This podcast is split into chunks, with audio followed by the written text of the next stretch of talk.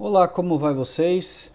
Eu queria falar com vocês hoje sobre a técnica HPO, que é a High Performance Autoplasty. Essa técnica nós já fazemos há alguns anos, já uns 15 anos, né?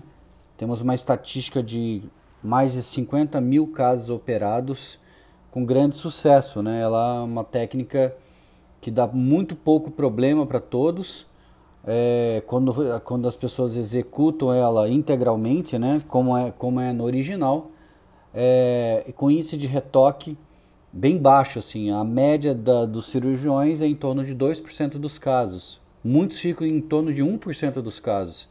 Quando a gente vê que tem alguma coisa fora da curva, que chega a 5, 10% dos casos, são, os, são é, os casos que infelizmente o cirurgião sai é, da técnica.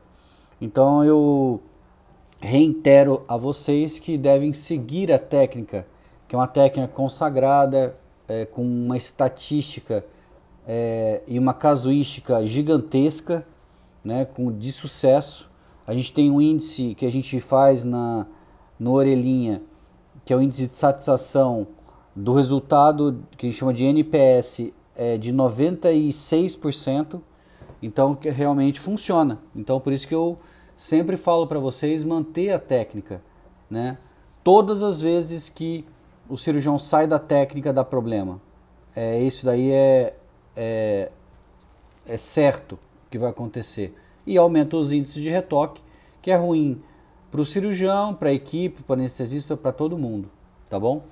É, nos próximos áudios eu vou comentar sobre cada ponto da técnica, né, para a gente poder é, discutir e falar para vocês também que é, as duas técnicas desenvolvidas no orelhinha, que é HPO e, e a técnica High Performance Macrotia Surgery, também nós é, enviamos os trabalhos para a revista Nature e estamos aguardando aí a liberação, a a aprovação né, do, das do, dos dois trabalhos para poder é, marcar essa técnica internacionalmente também, o que já estava fazendo já antes da pandemia, apresentando em vários países a técnica com grande sucesso. Os cirurgiões realmente gostaram muito do que viram.